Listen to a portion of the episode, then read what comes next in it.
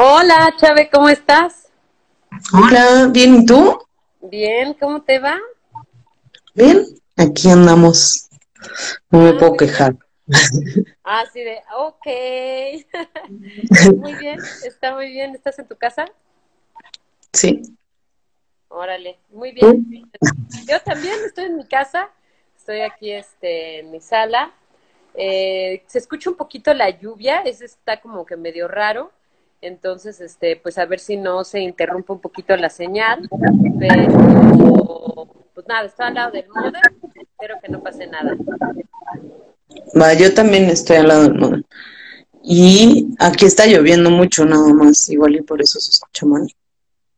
No, fíjate que yo te escucho bien. Espero que las personas que se vayan metiendo a la charla también eh, lo escuchen bien. Y bueno, también espero que la grabación eh, de esto, eh, pues como que se quede eh, igual, ¿no? Ya como que ya bajó un poquito la lluvia. ¿Es la primera vez que haces un live? Sí, Ok. ¿Qué opinas de estas tecnologías? no, pues está interesante. O sea, creo que tenemos que investigar. Justo hace rato hablaba con el Cosas, con Daniel Lulacia, de cómo el, como sentimos que hay un nuevo lenguaje que se está desarrollando, ¿no? A partir de que nos tuvimos que confinar todos por esto. Y como, no sé, están sucediendo propuestas interesantes de como video, yo he visto un par de videodanzas o cosas que están transmitiendo y que ya las piensan como para estos formatos, pero van como, o sea, en, en otros sentidos, ¿no? Como coreografiados y así.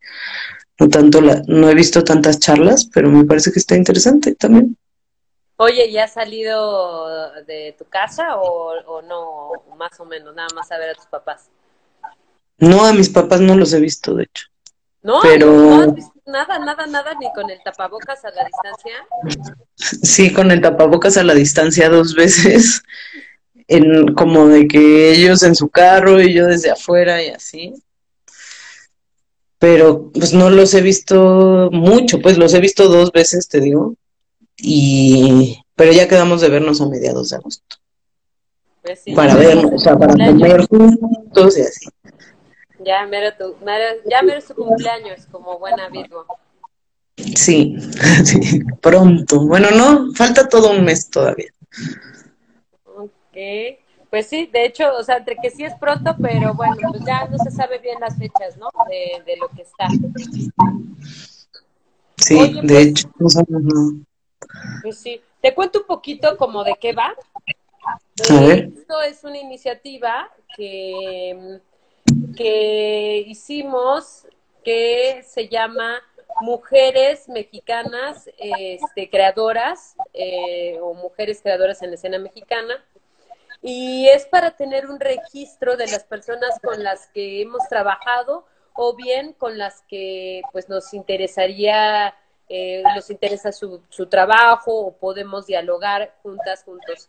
Este, esta charla que estamos haciendo ahorita va a estar grabada en el Spotify, lo vamos a subir y vas a estar junto con algunas otras eh, creadoras, eh, entre ellas, por ejemplo, ha estado Edurne Godet, ha estado eh, Regina Chanona, que también es una documentalista, que también trabaja con nosotros, este, eh, ha estado eh, Yadira, Carolina, Natalia, o sea, muchas mujeres que pues han, han colaborado con nosotros. La última se llama Naomi eh, González Can y ella, por ejemplo, es diseñadora de vestuario y eh, de producción en eh, ella trabaja para Hollywood y para diferente tipo de este, ¿no? Para eh, eh, productoras, etcétera, y bueno, con ella trabajé ya hace un tiempo y pues bueno, nos encontramos en estas, en estas charlas y pues muy padre porque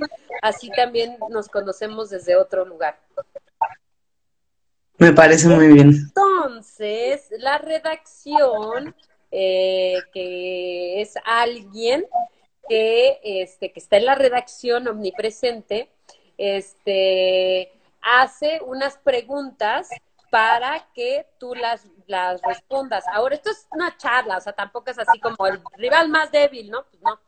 Pero, este, o sea, vamos a ir platicando como ahorita, pero este, estas preguntas se van a ir entrelazando y este, y pues es conforme a lo que vieron de tu currículum o conforme a lo que vieron de tu este de tu trabajo, etcétera, ¿vale? Vale. Entonces, bueno, empezamos primero para las personas que están viendo esto. Eh,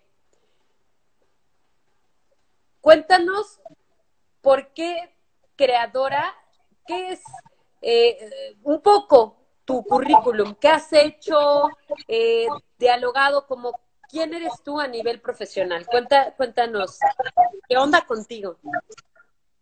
¿Qué onda contigo? Bueno, a ver, este, yo estudié fotografía en la activa y al mismo tiempo hice una carrera de comunicación en la Ibero, en donde bueno, colaboraba con amigos haciendo cortometrajes o cosas así.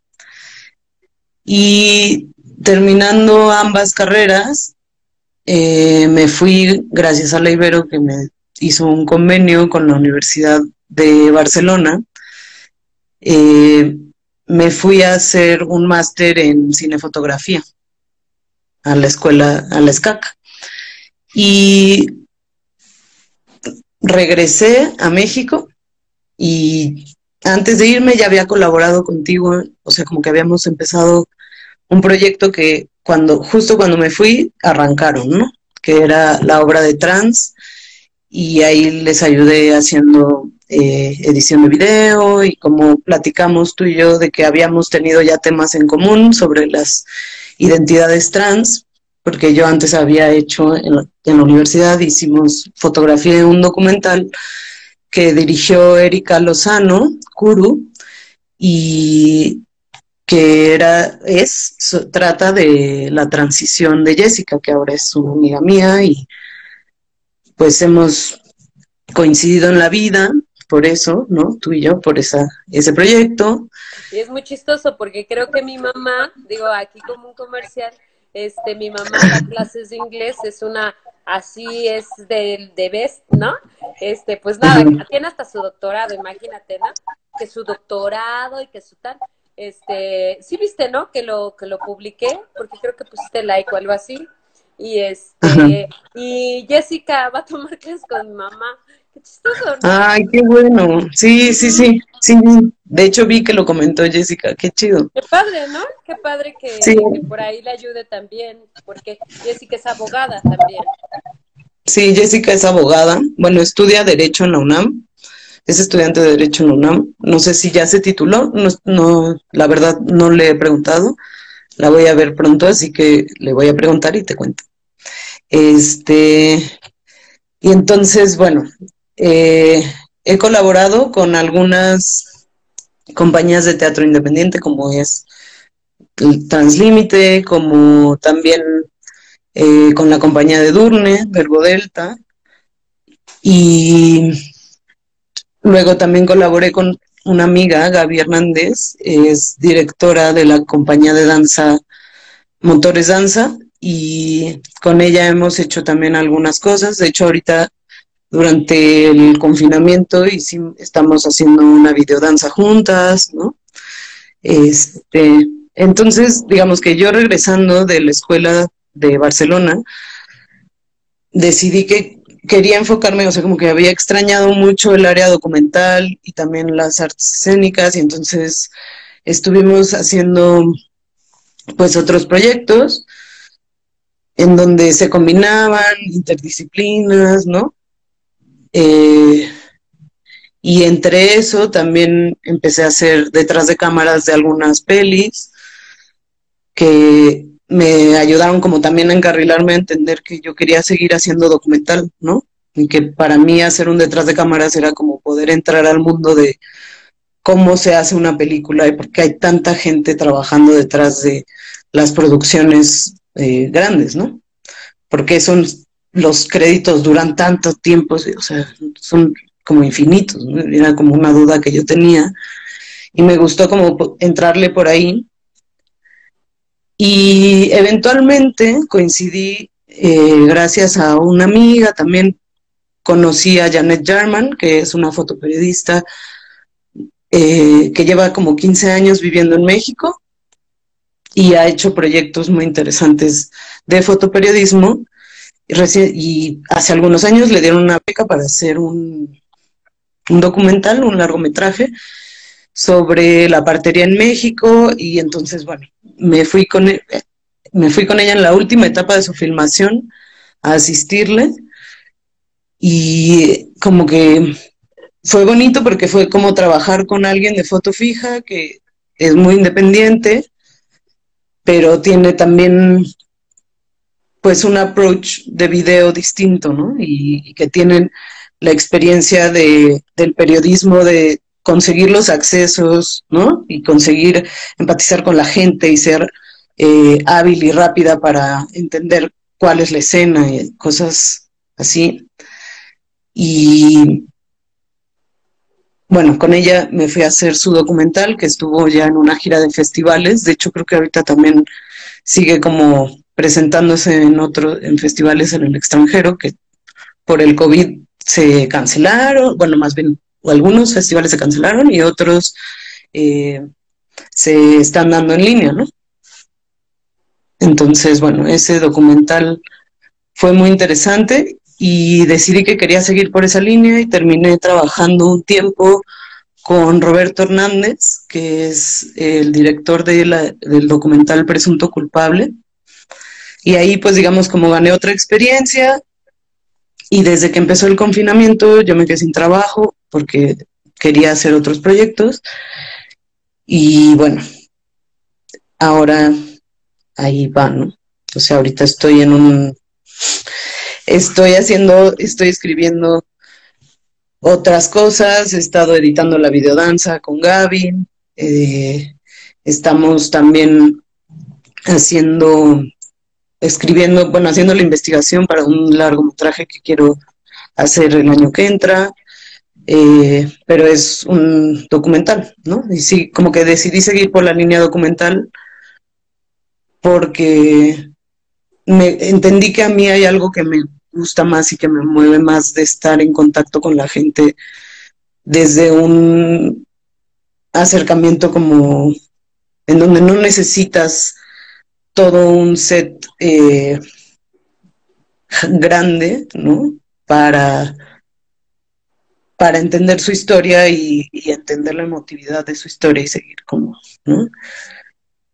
Entonces, pues por ahí va. Y también me gusta mucho colaborar, ¿no? Con proyectos eh, escénicos, teatrales y demás, porque creo que puede hacerse un, una fusión interesante entre como experimentar con los lenguajes. ¿no? Oye, pues mira, ya, ya eh, como poniendo un poquito la primera pregunta, ¿no? Eh, ¿Por qué estudias primero la carrera de comunicación en la Ibero y luego la de fotografía? Fue al revés. Empecé estudiando. Ah, A ver, cuéntame. Sí, fue al revés. Yo estaba estudiando foto. foto? Ok. Sí. primero estaba estudiando foto en la activa de foto y eh, pues como, no sé, sentía que era algo que me gustaba mucho y que disfrutaba mucho mis clases de foto y así, pero extrañaba una parte como filosófica, ¿no? Como más de tener un contexto. O sea, la, la escuela activa de foto es muy técnica, ¿no? Entonces tenías como esta parte de química y así, cosas así. Eh, pero no tenías como este desarrollo de ideas, ¿no? De, poder como estudiar a gente que estuviera filósofo. Pues sí, de proyectos y también, pues como seguir teniendo como un crecimiento filosófico de generar un pensamiento crítico, ¿no? Entonces, eh, una amiga algún día me invitó a, a ver su clase de diseño sonoro, creo era. Y... ¿Qué? Bueno, me apareció una pregunta ahí. Ahorita, lo, ahorita lo checamos, sí, porque... Es la redacción, ¿no? Para que nos acordemos. Ok, este... Bueno, el caso es que estudiando foto decidí que me faltaba esta parte fui a la Ibero a escuchar una clase y vi el programa de comunicación y me ofrecieron apoyarme con esa, con eh, estudiando en una universidad privada.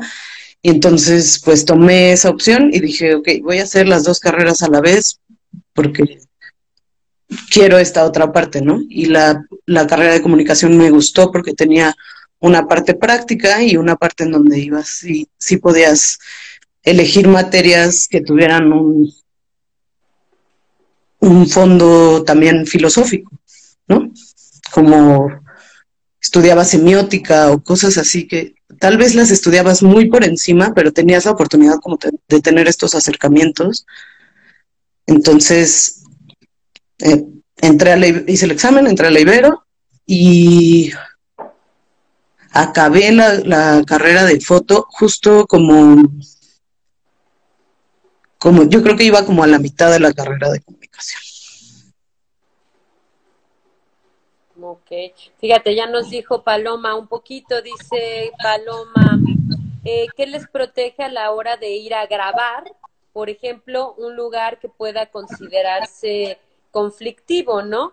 que dice se debe de pedir autorización para ir a grabar a ciertos lugares. Es una muy buena pregunta, este, porque México tiene diferentes restricciones que en otros países, pero de hecho México todavía, como ya saben, en México todo, se puede, En otros países es muy conflictivo.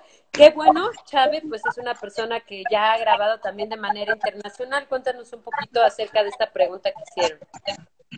Ok, eh, sí se tiene que pedir permiso para ir a grabar a muchos lugares, a la mayoría, pues lo mejor es pedir un permiso, ¿no? Por ejemplo, en el, cuando hicimos, eh, cuando estuve en esta parte de la filmación con Janet, eh, estábamos filmando unas, pues como estábamos haciendo el seguimiento, ya no de una partera, sino de buscando médicos, ¿no? Así de cuál era la situación de las parteras en los hospitales y cuál es la postura de los médicos hacia la partería o hacia la forma de nacer de la gente, ¿no? Entonces, filmábamos mucho en los hospitales y teníamos que conseguir los permisos del hospital, ¿no? Como del director del hospital, ir a hablar con el director del hospital, decirle que está decirle qué estás haciendo, ¿no? Ser muy honesto, yo creo que es súper importante ser como claro en, que vas a respetar las reglas que ellos te digan que hay, ¿no?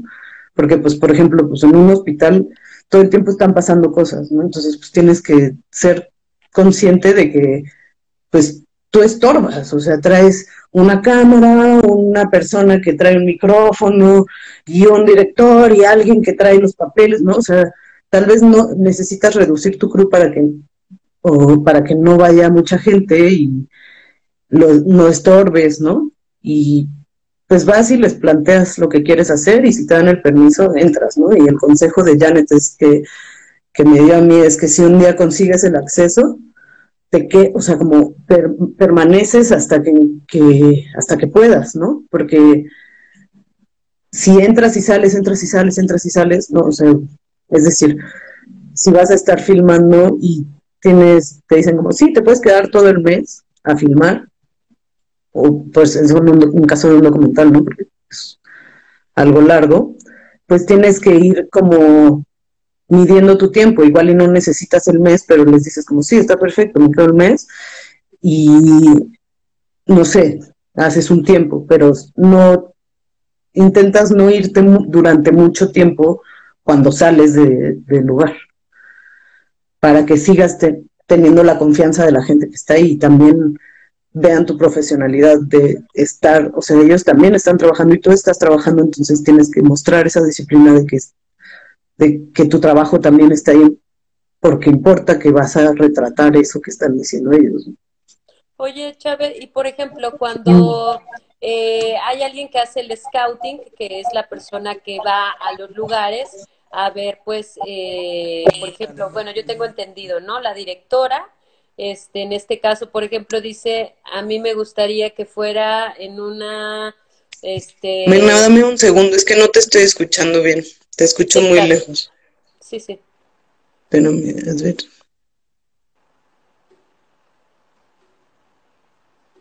A ver, habla. Aquí estoy. ¿Me escuchas mejor? No. Pero ya le subí. Creo que ya te escucho un poco. A ver. Eh, ¿Así me escuchas mejor? Uh Ok. Este, entonces hay una A ver, ahora sí me puedes repetir tu pregunta. Hay una persona que hace el scouting, que va a los lugares, entonces la directora dice, por ejemplo, ¿no? En este caso, eh, Necesito eh, una laguna. Me imagino que la escena es en una laguna. Entonces va el escauteador o la escauteadora, va, checa el lugar. ¿Esa es la misma persona o la productora o el productor el que hace el trámite para tener ese lugar? Mm, pues más bien el scouter puede ser, es que mira, hay muchas figuras. Alguien que haga el scouting puede ser muchas personas, o sea, puede ser el, que haya un scouter que se dedique a eso, o que un productor vaya con el director, o que vaya el director y que lo encuentre y se lo pida a un productor, ¿no? Y hay industria hay una figura que es el encargado de locación. Y esa persona es el contacto, es una persona que pertenece al departamento de producción y es el vínculo con el dueño del espacio o el encargado, ¿no? Y él es el responsable de, de toda la gente que está filmando en ese lugar, ¿no? Y entonces el scouter o quien vaya a hacer el scouting decide, me gusta este lugar y entonces consigue, ¿no? Pero generalmente los llevan a ese lugar porque hay una de espacios, ¿no? Tú dices, necesito una cascada y hay un scouter que ya vio todas las cascadas de una zona, ¿no? Y te dice así como, ah, pues aquí se filmó esto, esto, esto, y ahí tienes esta posibilidad y te cabe el equipo así o entras de tal manera o cosas así, ¿no? Entonces, eh, sí existe la figura del scouter y también eh, el, la persona responsable de conseguir el permiso es, el, es del departamento de producción. Y hay una persona del departamento de producción que está en el lugar y durante la filmación habla como, como responsable del espacio quien y es la persona quien acuerda con el dueño del lugar cuántas horas se van a filmar, por ejemplo, qué tanta gente va a entrar, o, ¿no? Como que esa es la figura. Ok. Ah, regresando un poquito a las preguntas, eh, ¿cuál es el impacto de tu visión artística al haber estado en el extranjero y volver a tu país y ejercer aquí?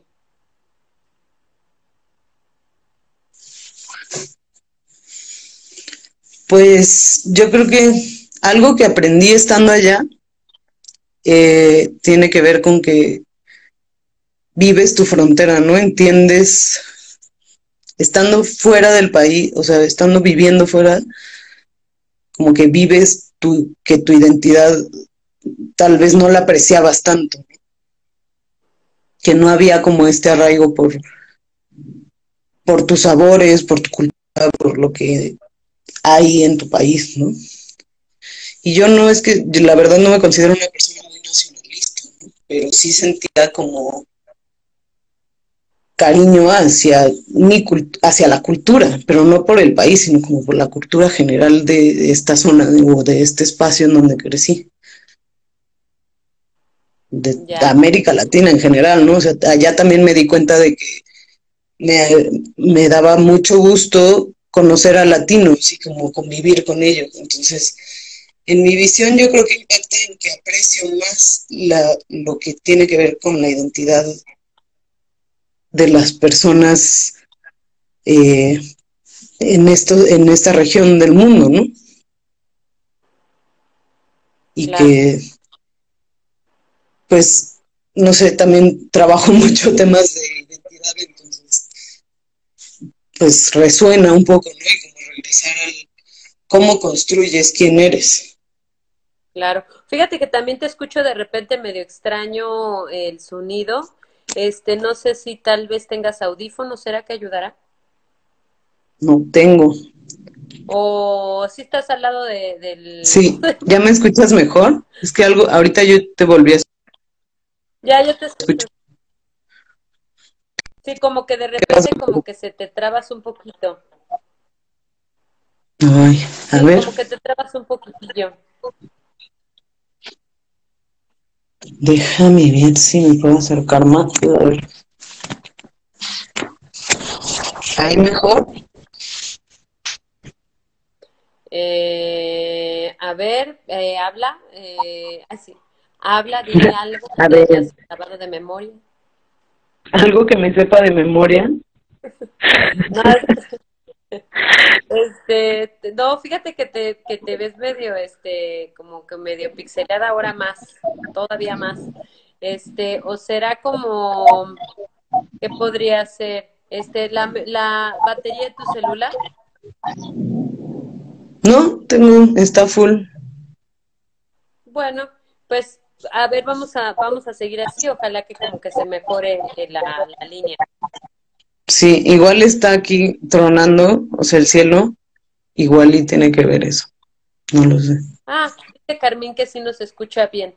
Entonces, eh, pues vamos a dejarlo así.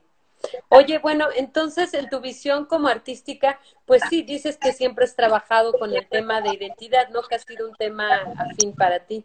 O sea, es un, es un tema recurrente y para mí es importante, ¿no? Y que me interesa y como que todo el tiempo lo estoy explorando de muchas formas. O sea, como que me gusta cuestionármelo, ¿no? Me gusta cuestionar cómo la gente llega a ser como es, si lo hace de forma consciente, ¿no? Si generan su identidad de forma consciente o si su identidad está, la toman como algo dado, ¿no? Claro. Oye, ¿y qué significa ser documentalista? ¿Qué significa ser documentalista? Pues para mí significa tener esta labor de documentar y de contar las historias que te parecen interesantes o importantes o pertinentes, ¿no? ¿Cómo sabes cómo una historia es este interesante para documentar? O desde dónde, por ejemplo, si yo te digo, este, oye, Chávez, quiero hacer un documental de mi vida, ¿cómo le haces tú para pues empezar o qué es lo interesante, o sea, para ti, cómo agarras el drama o no, o qué es lo que te llama la atención? Eh, pues las, las historias interesantes para mí tienen conflicto, ¿no? Y también, pues vas, vas encontrando, todos tenemos una historia, ¿no? Todo mundo tiene una historia, o más de una historia. Eres tu vida, eres experta en tu vida, cada quien es experto en su vida. Entonces, pues más bien a mí lo que me parece interesante y lo que busco a la hora de, de buscar historias es, para mí es empatizar, ¿sabes? Como el poder decir, ah, me mueve, me conmueve, interesa, ¿no? Y creo que más bien cada quien, las personas que se dedican a esto como que encuentran sus temas, ¿no? Encuentran los temas que, que consideran importantes. Por ejemplo, regresando a, a Janet, ¿no? Janet eh, es una persona que como que decía, pues, ¿qué está pasando? ¿Por qué no se, por qué no se usan, se unen las parteras y los médicos si el problema de, de cómo nacen los niños es mutuo, ¿no? Este, entonces a ella le mueve ese tema de la condición de las mujeres, de la salud hacia las mujeres, de o de de cómo nacen los niños, ¿no? La posibilidad de cómo nacen, y se, o sea, Janet se especializó en eso porque un documental no lo vas a hacer en ocho semanas como si puedes filmar una ficción, ¿no? Un largometraje de ficción. Un documental es una carrera de largo plazo, o sea, vas, vas haciendo una carrera de fondo, ¿no? Es como cuando si vas a correr un maratón, pues no vas a arrancar a toda velocidad siempre y vas a estar así, siempre te vas a quemar a los nada, ¿no? Pero vas agarrando un paso en donde quieres llegar al fondo, ¿no? No por correr hacia ser eh, el más rápido o el primero en llegar, sino porque quieres correrla completa, ¿no? Entonces, toma más tiempo y creo que esos temas los eliges porque a ti te conmueven o porque te generan una intriga profunda, ¿no? Y que esa intriga que, a ti te conmueve tienes que aprender a contarla para que sea emotiva y que también conecte con la gente que lo va a ver.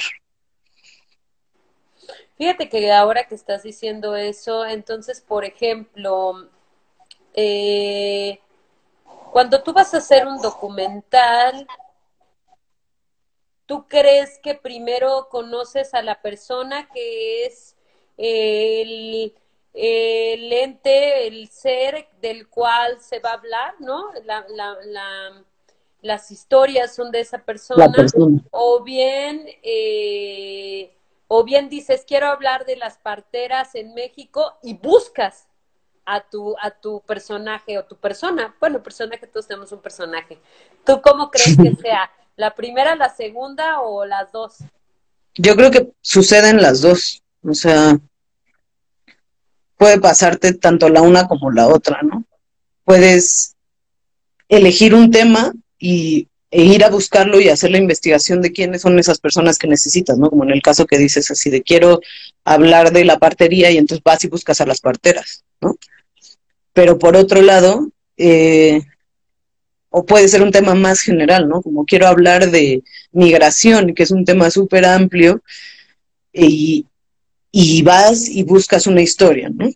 Pero por otro lado, también puedes simplemente eh, toparte con una historia que te impacta y sentir la necesidad de contarla, ¿no? de documentarla. Y creo que ambos son válidos.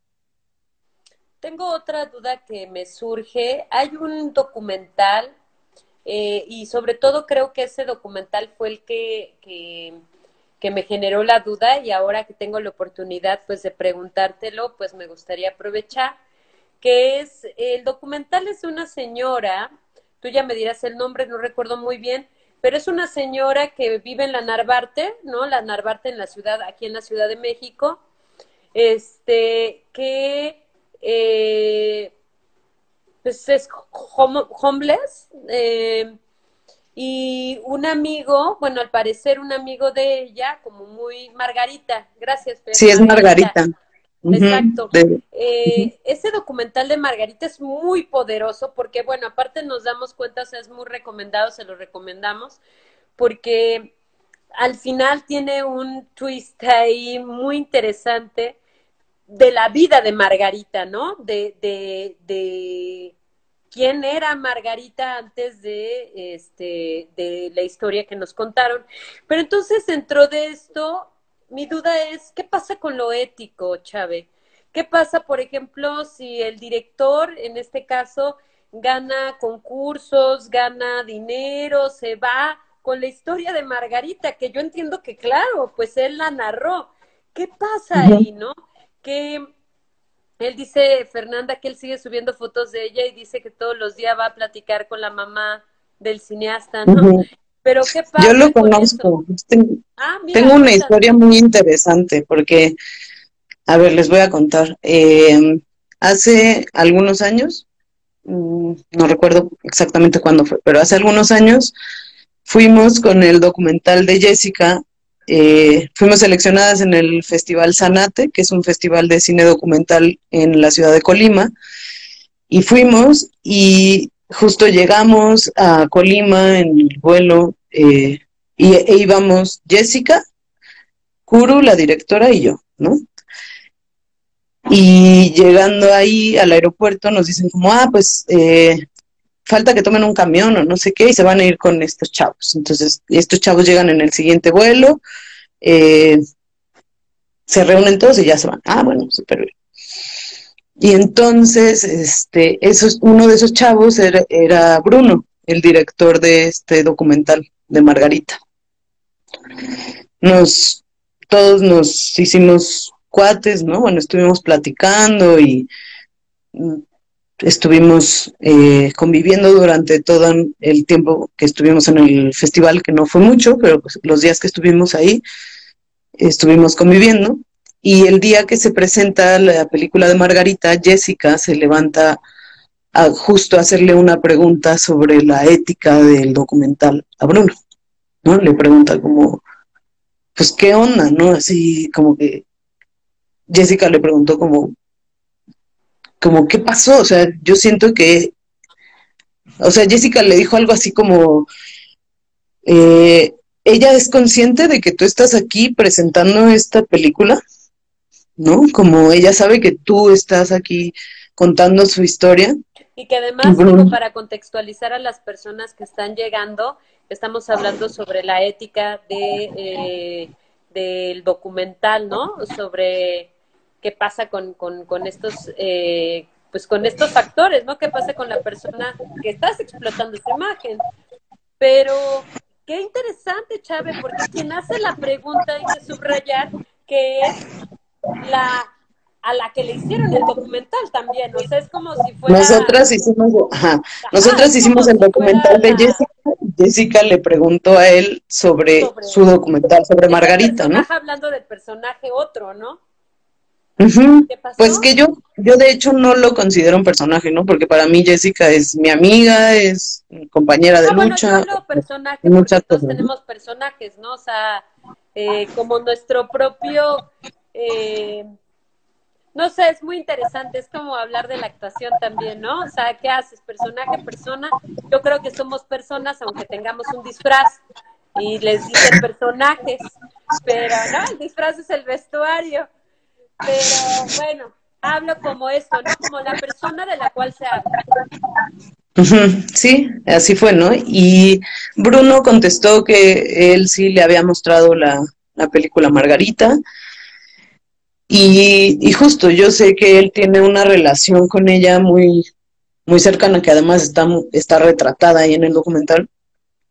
Eh, y yo lo que creo fervientemente es que Bruno se, dio a la tarea de contar su visión de la historia de Margarita, pero Margarita es dueña de su historia, ¿no? O sea, no sé, los, pues, los premios no es a la, no son a la vida de Margarita, son a la forma en la que Bruno contó la historia de cómo él, cómo él convivió con Margarita, porque también hay que saber que en este documental él todo el tiempo aparece, ¿no? él, es una relación íntima entre este director y esta persona, ¿no? Y cómo él filma esa relación. Y luego te da el twist de, no les voy a contar por si alguien quiere ver el documental, pero de, del pasado de Margarita, de cuando era joven, ¿no? Pero porque es parte de la historia que él quiso contar, de lo que él conoce de ella, porque pues se conocen de mucho tiempo, ¿no? De muchos años, así, de que pues si no, Bruno nunca hubiera podido sacar la cámara para hacer ese documental. Que creo que es una pregunta muy válida, ¿no? Porque, por ejemplo, tú también conoces al director de Presuntos Culpables, eh, Presunto Culpable, y este, y bueno, es un documental que habla de un caso de la cárcel, ¿no? De hecho, ahí hay algo también interesante como de, ah, pues ya que eres famoso, saca la lana, ¿no? ¿no? Este, que es muy interesante como, ay, este, ¿qué pasó aquí? ¿No? O sea, ahí, por ejemplo, hay una cosa sobre, eh, que creo que sucede, como, eh, si yo tengo, no sé, ¿Cómo llega? O sea, por ejemplo, también me pregunto de Maya Godet, ¿no? Maya Godet es una este, documentalista muy, muy buena, este, y no conocida mundialmente. este que ella podríamos decir que ha sido de las personas que ha investigado más acerca de la prostitución en México y tiene un documental maravilloso este que se llama La Plaza de la Soledad. Y también aquí qué interesante, ¿no? O sea, cómo, cómo son sus amigas también ellas, ¿no? Son amigas de vida de Maya.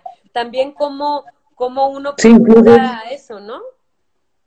Sí, pues es que es muy difícil separar, ¿no? O sea, cuando haces documental no puedes, o sea, no es como que no sientas, o sea, estás ahí y estás conociendo, te están abriendo la, las puertas a contarte un cacho de su historia de vida, ¿no? Estas personas. Entonces, pues terminas generando una relación con las personas. O sea, no es, no es te filmo unos días y me voy. Eso sí me parece como, no está chido, ¿sabes? No, no creo que, que esté, bueno, y se vale y hay mucha gente que así lo hace y desde el periodismo hay mucho esta idea también de decidir eh, como contar la historia y, hay, o sea, te vas, ¿no? O sea, no vas a, porque no puedes hacer más. Pero creo que es muy valioso cuando la historia te lo permite y cuando el espacio se da, que generas este vínculo a largo plazo con esa persona también, ¿no? O sea, en el documental que hicimos de Jess, regreso a eso, este, ella, hay un momento en el que dice, pues yo no soy la misma, yo no voy a ser la misma mujer que soy hoy a la que voy a ser en 20 años, ¿no? Y desde que yo vi esa pregunta en su documental, como, bueno, como la escuché decir, decírnoslo, eh, yo también me lo pregunto, ¿no? Y también me lo pregunto de mí.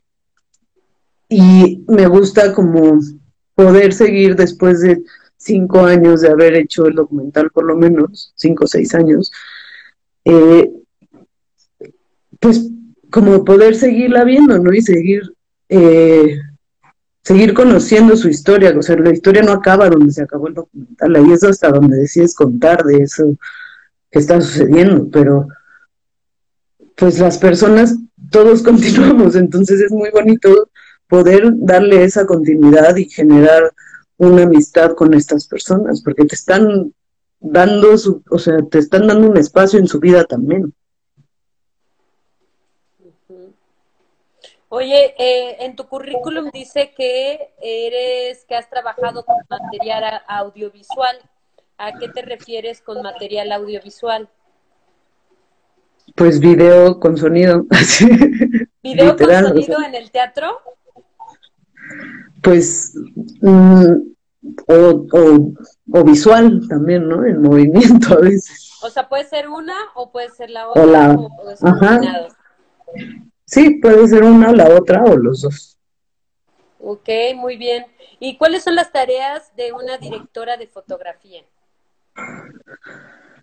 Bueno, una directora de fotografía es la encargada de generar el ambiente que busca la directora o el director o esa otra figura. Y lo haces generalmente eh, después de haber leído un guion, tienes varias pláticas con quién va a dirigir la pieza o la, la película y tienen que ir haciendo acuerdos, ¿no? Es la persona, una directora de fotografía tiene que saber mucho de técnica fotográfica para poder eh, llegar al, al, a poder generar estos ambientes que el director quiere, ¿no? Que te pida así de que no, este, yo quiero que esto sea así, así, pero él no va a sacar toda la idea del ambiente, o sea, tú tienes la oportunidad de proponer y, y incluso como debatir con el director qué es lo más conveniente, ¿no? Entre generar el ambiente, elegir tus encuadres, ¿no? Y todo eso se va haciendo en trabajo en equipo en esa mancuerna de dirección y, dirección de fotografía, ¿no? Eh, es el encarga, o sea, esta persona se encarga de que haya, también es el jefe de todo un equipo, ¿no? Es como, o la jefa de todo un equipo, la directora de, de fotografía tiene a su vez un equipo de iluminación que está dirigido por un, un gaffer, ¿no? Pero tú tienes, eh, ahí hay otra más. Un gaffer es eh, el encargado de todo el equipo de iluminación de la película, ¿no? Entonces, el gaffer es el, el experto técnico de, de, cómo colocar las luces, digamos, ¿no? Y e, ese gaffer a su vez tiene a su equipo y son varias personas y tiene a un jefe por área, ¿no? Así, a un jefe como del área de electricidad, un jefe del área de eh, amarres y clipping, ¿no? Como todo lo que es, cómo vas, o sea, si necesitas volar una luz para que entre por otro lado, pues vas haciendo, eh, esa persona es la que decide cómo se amarra, ¿no? Y, cómo, y a su vez a otro decide cómo se conecta y dónde va a estar la planta de luz o si va a ir a, eh, a qué tipo de fuente eléctrica para jalar tantos watts o lo que sea, ¿no?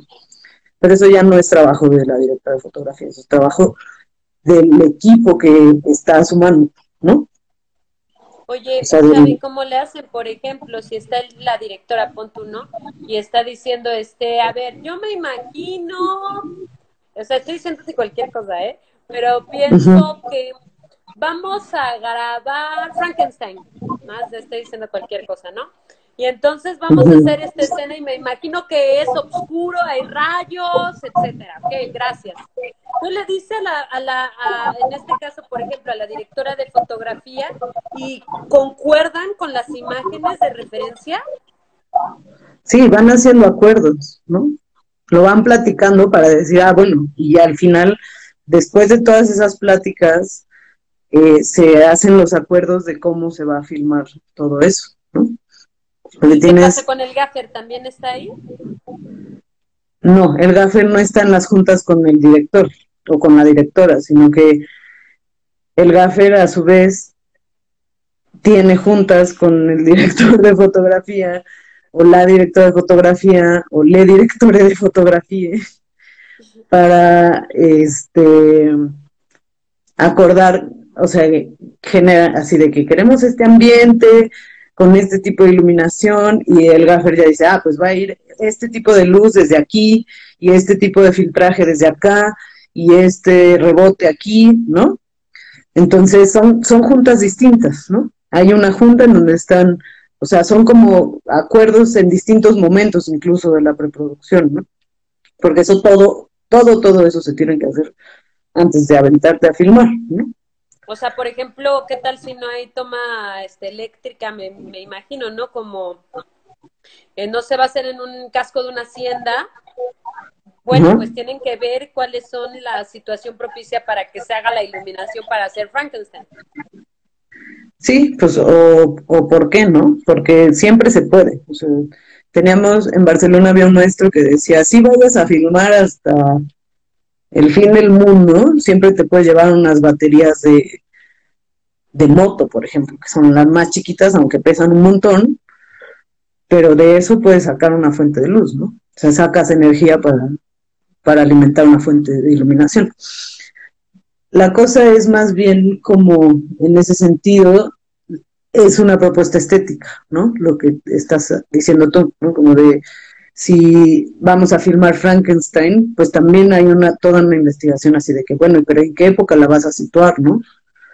Para, entonces, ah, quiero como algo más que me lleve a pensar en una iluminación de puras velas, por ejemplo, ¿no? Por ejemplo, por pues, por ejemplo, este, pues sí, o sea, tienes que hacer esa propuesta, pero eso viene más de la propuesta estética de las juntas de la dirección de fotografía con la dirección. Ok. Oye, a ver, aquí hay una pregunta antes de que se vaya. ¿Mande? Y con, es que son varios departamentos, pero bueno, para eso, pues, de la estética. Dice Paloma, ¿se lleva preparado una especie de libreto o las cosas van surgiendo en el camino? Fíjate que es un poquito lo que estás como comentando, ¿no? Bueno, eso de lo que te hablaba ahorita tiene más que ver con la ficción, ¿no? Cuando a la hora de hacer documental, eh, también tienes una preproducción grande y también decides cómo, si vas a iluminar o no vas a iluminar, bueno, cómo vas a iluminar, más bien. Y este, y es otro, es un proceso distinto, ¿no? Y pero sí esto que pregunta ella de si vas a hacer un documental con un script, sí hay, o sea, hay de todo, hay documentales que se graban con un, que se filman o se graban con un guion, y hay documentales que se filman y que van sucediendo cosas en el camino y, se decide. Sobre eso ya se, se monta, ¿no? Se hace Oye, pero como con un guion, o sea, como tipo teatro, como en el teatro. No, porque no le vas a decir a la gente qué decir. Pero si vas a hacer un guion. por ejemplo, si haces una obra documental, eh, pues vas recopilando los datos de los actores. ¿Se das de cuenta, por ejemplo, vamos a hablar de una de tu vida y ahorita yo estoy charlando contigo y voy y hay un dramaturgista que va anotando y así, y entonces yo le digo, oye, mira, yo creo que esto que acaba de decir Chávez podríamos explotarlo, etcétera, como podemos hacer ahí una línea un poco más grande, este, vamos a indagar más sobre esta idea de Chávez, ¿no? Oye, Chávez, cuéntanos más acerca de tal. Y tus palabras, bueno, se pueden hacer de muchas maneras, ¿no? Pero muchas veces tus palabras exactamente son las que ponemos en escena, aunque son tus palabras, pues, pero ya están en un libreto. Sí, totalmente. O sea, se pueden hacer de muchas maneras, ¿no? Hay un documental del que hablaba hace rato también que me estaban contando de Chris Marker, en donde, por ejemplo, él habla en ese documental explora el tema de los movimientos sociales de una época. Ella hace entrevistas a mucha gente, pero en lugar de que el documental sean las entrevistas de esas personas, él lo narra visualmente con archivo y todo lo, las, o sea, él armó un guion a partir de todos los testimonios que recogió y, y se lo dio a un narrador bueno, a un actor o a una persona que tuviera una voz que le gustara y le agradara y le diera el tono. Y el documental está narrado en una sola voz, pero son los testimonios de un montón de personas. Y eso sigue siendo un documental. Entonces, a veces puede pasar así, pero eh, en cuanto a la pregunta de Paola que preguntaba si vas y filmas con un guion, pues puede ser que filmes con un guion que pueda ser como una guía de lo que estás buscando, eh, pero puede ser que estés filmando un documental eh, de otra manera, ¿no? Aunque no te conviene mucho irte a aventar así como a ver qué pasa, ¿no? Porque pues vas a tener un montón de material y luego no vas a poder editar. Te va a costar un montón este, montar una historia interesante a partir de algo que no, pues en donde no tienes ni una idea que te guíe, ¿no? ¿cuáles son los roles que te, que te gustan más o que te sientes más afín? Por ejemplo, eh, puede ser la dirección, la fotografía, la postproducción, la edición. Pues eh, en la foto me siento muy cómoda y pues ahora que estoy haciendo la investigación del documental que quiero hacer el año que entra, me emociona eh, intentar buscar dirigirlo, ¿no? O sea, como yo soy la que lleva la batuta hasta ahorita, lo estoy investigando con otra persona, y soy la que lleva la batuta de hacia dónde va la investigación. Y me gusta, o sea, como que me gusta esa parte también. ¿Cómo, cómo ha sido, Chávez, este, tu, la colaboración en el teatro? ¿Cómo te has sentido en el teatro? ¿Qué puedes decir tú como persona de cine, de fotografía? de las personas de teatro o de la manera de crear en este aspecto? ¿Cómo ha sido tu relación? A mí siempre me ha gustado mucho eh, las artes escénicas, entonces me gusta mucho eh, trabajar con gente de artes escénicas. Siento que hay un, un ambiente interesante y que se generan diálogos muy chidos de colaboración. Entonces me ha, me ha sido muy agradable y además siento que tengo como un acercamiento. O sea, yo en la preparatoria yo pensaba que yo quería ser tramoyista o diseñadora de iluminación de teatro, ¿no? Entonces es muy bonito como haber llegado a, colaborar en el teatro desde otro ángulo cuando yo pensaba que ya nunca iba a llegar por ahí, ¿no? O sea, que no iba a estar en colaborando en un escenario nunca más. Y sí, y me encanta, me, lo disfruto mucho. Como que creo que hay además posibilidades infinitas que no hemos explorado. ¿no? Y ahora, por ejemplo, hablando un poco de, la, del documental, ¿no? Y de esto que has hecho, este, ¿cuáles son, eh, digamos, que las ventajas y las desventajas de trabajar con producciones grandes o independientes? ¿Cómo qué encuentras ahí? Pues son muy distintas, ¿no? Cada una tiene lo suyo eh, disfruto más cuando son producciones chicas eh, porque hay más intimidad, ¿no? O sea, puedes platicar más de cerca con todos, conocer mejor a todo el equipo.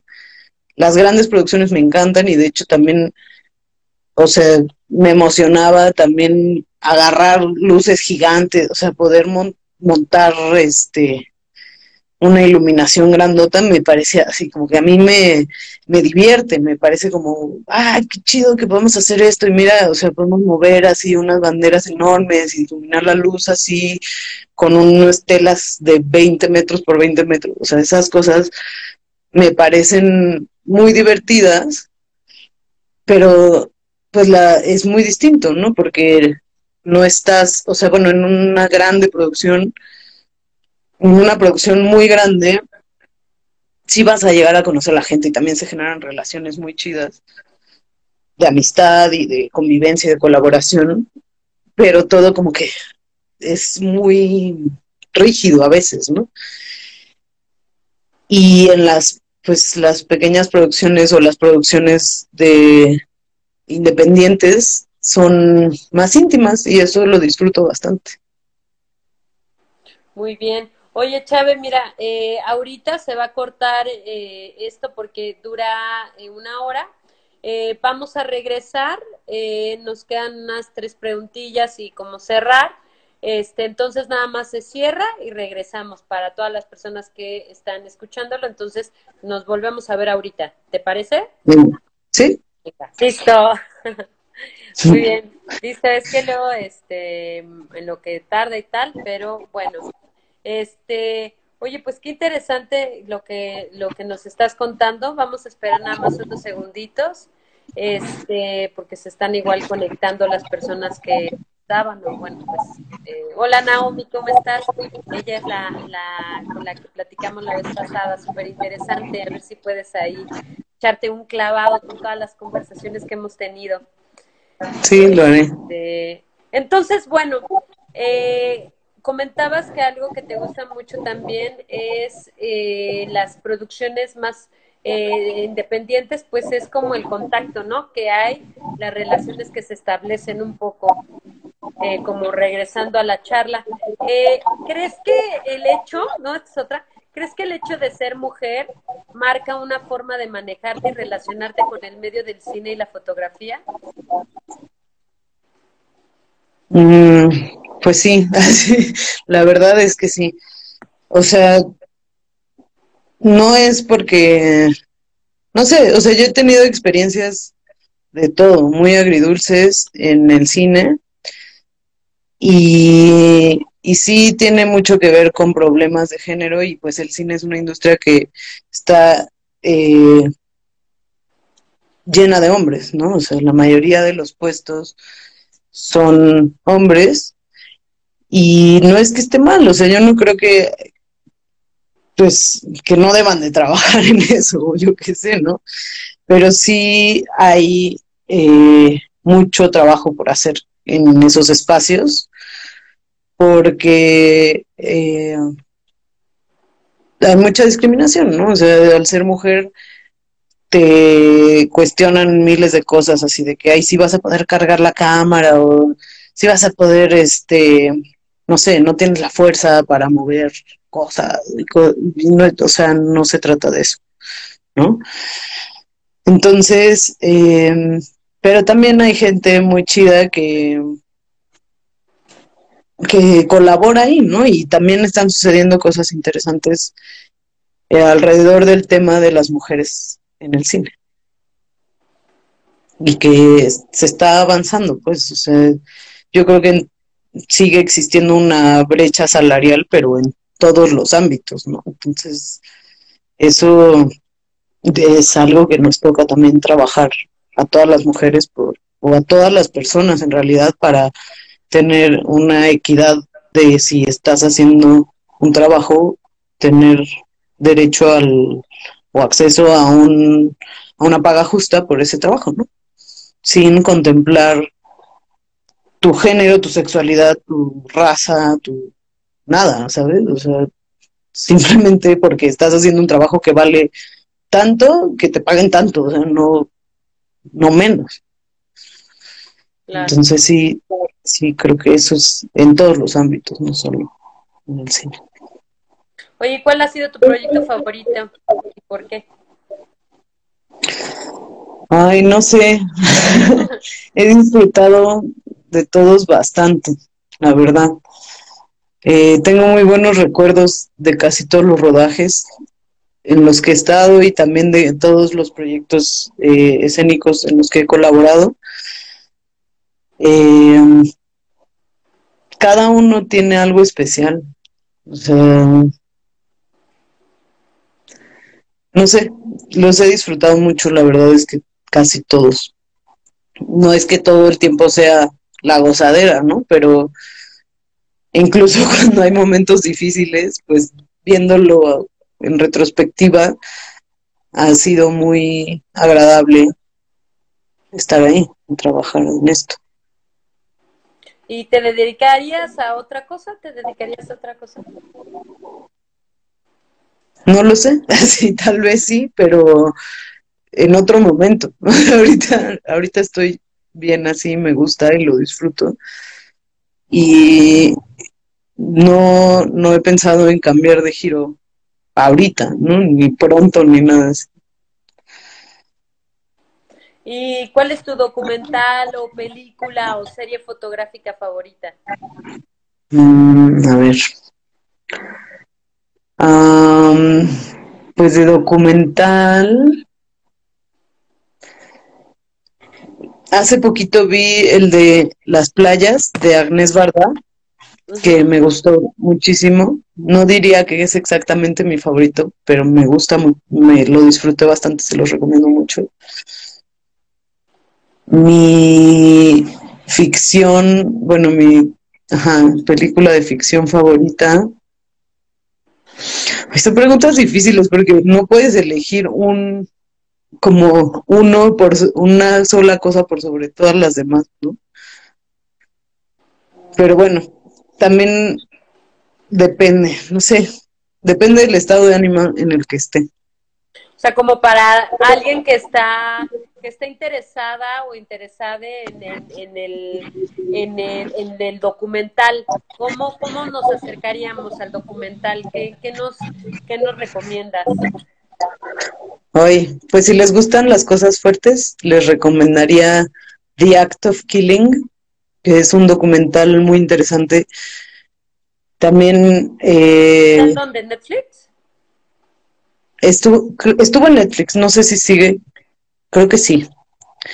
Eh, y es que ese documental, un, un equipo de cine decide ir a hacer un documental sobre unos héroes en un unas personas en un país que son considerados héroes nacionales, pero que hicieron unas masacres así enormes y los hacen hacer su película que, o sea, les, ellos los invitan a hacer una película sobre eh, esa, esas historias, ¿no? De cómo llegaron a ser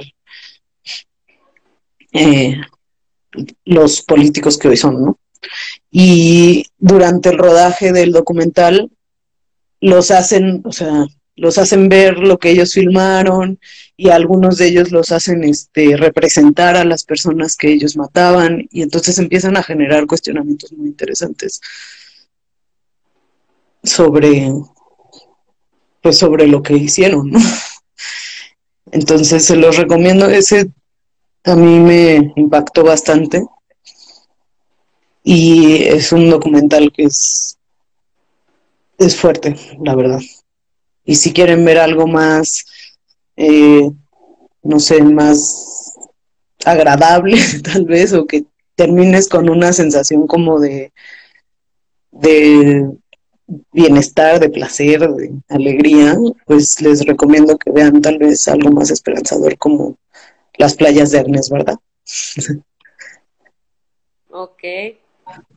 Que ella, de hecho, es una cineasta muy interesante porque eh, les recomiendo que indaguen en su historia, en su historia de vida y en su historia eh, como cineasta, porque es fue una mujer muy interesante, incluso uno de los directores más importantes franceses también la consideraba la punta de lanza, ¿no? Era así de que Godard alguna, creo que fue Godard el que alguna vez dijo que si como las nuevas tendencias iban en camino, Agnes ya había ido y regresado y los estaba esperando más adelante, ¿no?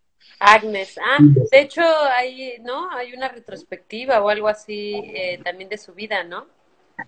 Sí, ella hace este de las playas, es último, ella creía que iba a ser su último documental, después hizo otro con un artista visual y fotógrafo que se llama JR, JR, y hizo, o sea, esa sí fue su última película, pero esa de las playas habla mucho de su vida, muchísimo, es una retrospectiva. Y también algo que tengo entendida de esa documentalista que era muy bello porque pues ella sí casi casi con cámara en mano y yo me voy, o sea, no es como este, échate la luz, échate que déjame hacer diez mil juntas, no, o sea, pues el documental es ah, en mano, ¿no? Muy, muy desde ahí. Sí, ella, ella se aprovechaba mucho de las innovaciones de formato, ¿no? O sea, como que decía, puedo grabar con una handycam y con eso puedo contar mi historia, eso lo voy a hacer, ¿no? Y luego también se convirtió en una persona que hizo instalación. Entonces sus películas en cine las montaba en unas, bueno, hizo como una casa con toda la cinta de algunas de sus películas y entonces era como una casa transparente en donde le entraba la luz y tú desde adentro podías entrar y ver los las fotitos, ¿no? Bueno, los cada cuadro de sus películas.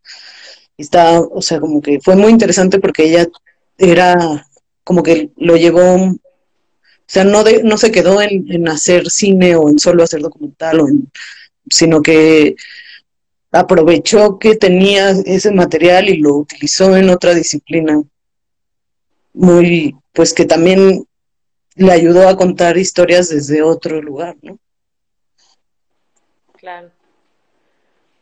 Órale. Oye, eh, y bueno, pues para, para concluir, eh, no sé, eh, bueno, pues eh, muchos de los eh, de las personas que, que escuchan nuestros podcasts, que más que podcast, podemos decir que recordemos que son más bien charlas que estamos teniendo en Instagram y que utilizamos la plataforma de Spotify para tener un lugar de registro eh, de las mujeres que son investigadoras eh, y creadoras en México eh, o mexicanas también porque en algunos otros casos pues están viviendo en el extranjero pero son mexicanas entonces pues como muchas muchas personas son jóvenes me gustaría no sé que alguna algún comentario o sobre todo muchas eh, van a empezar, a, quieren estudiar cine, por ejemplo, eh, están estudiando teatro, pero dicen, pero también quiero ser cineasta, ¿no? O no sé, pues están en el rumbo de las artes en general, porque bueno, límite es interdisciplinario, entonces hay gente de cine, de teatro, de artes visuales, artes plásticas, en fin, entonces, no sé qué, qué, ¿Qué puedes recomendarle o qué puedes decir hacia esas personas que están empezando el camino en esto, que tú ya tienes un poquito de años recorrido? Pues yo les recomendaría que, que sean honestos consigo mismos, que sigan sus instintos también, ¿no? O sea, cuando sobre todo si van a hacer documental, tienes que confiar mucho en cómo te sientes en el espacio y qué es lo que sientes y cómo lo ves. O sea, trabajar esa parte creo que es, es importante. Y, nada, no se cierran las puertas a decir que porque van a estudiar una cosa solo van a hacer eso toda la vida, porque no es cierto. O sea, puedes, puedes hacer y deshacer todas las veces que quieras. Entonces, no te limites y no... O sea, yo siento que a mí me pasaba que cuando iba a salir de la preparatoria o estaba en esa etapa, me, yo me sentía muy presionada por saber qué iba a ser el resto de mi vida. Como que te venden la idea de que si estudias para ser chef no vas a parar de cocinar jamás, ¿no? Pero no es cierto, o sea, puedes, puedes explorar y sobre todo si estás en el arte o en las áreas eh, pues de humanidades, tienes mucha chance de, de colaborar con, con muchas, muchas disciplinas y crecer, pues no te cierres, ¿no? Puedes crecer mucho personalmente.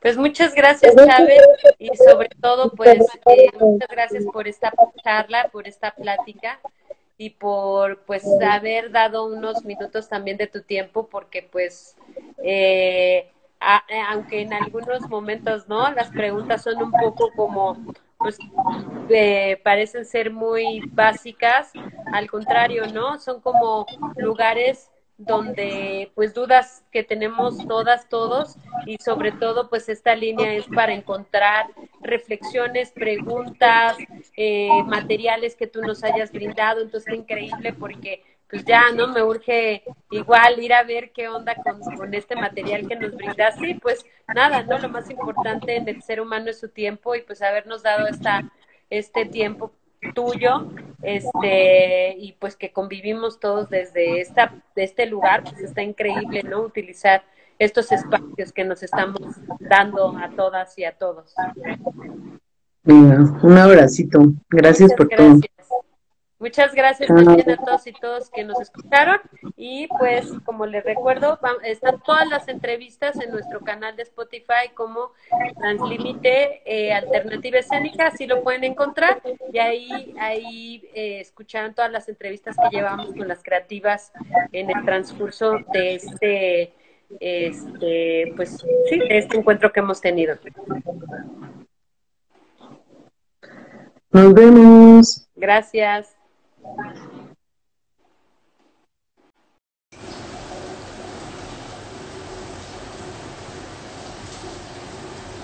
Bueno, eh, vamos a empezar.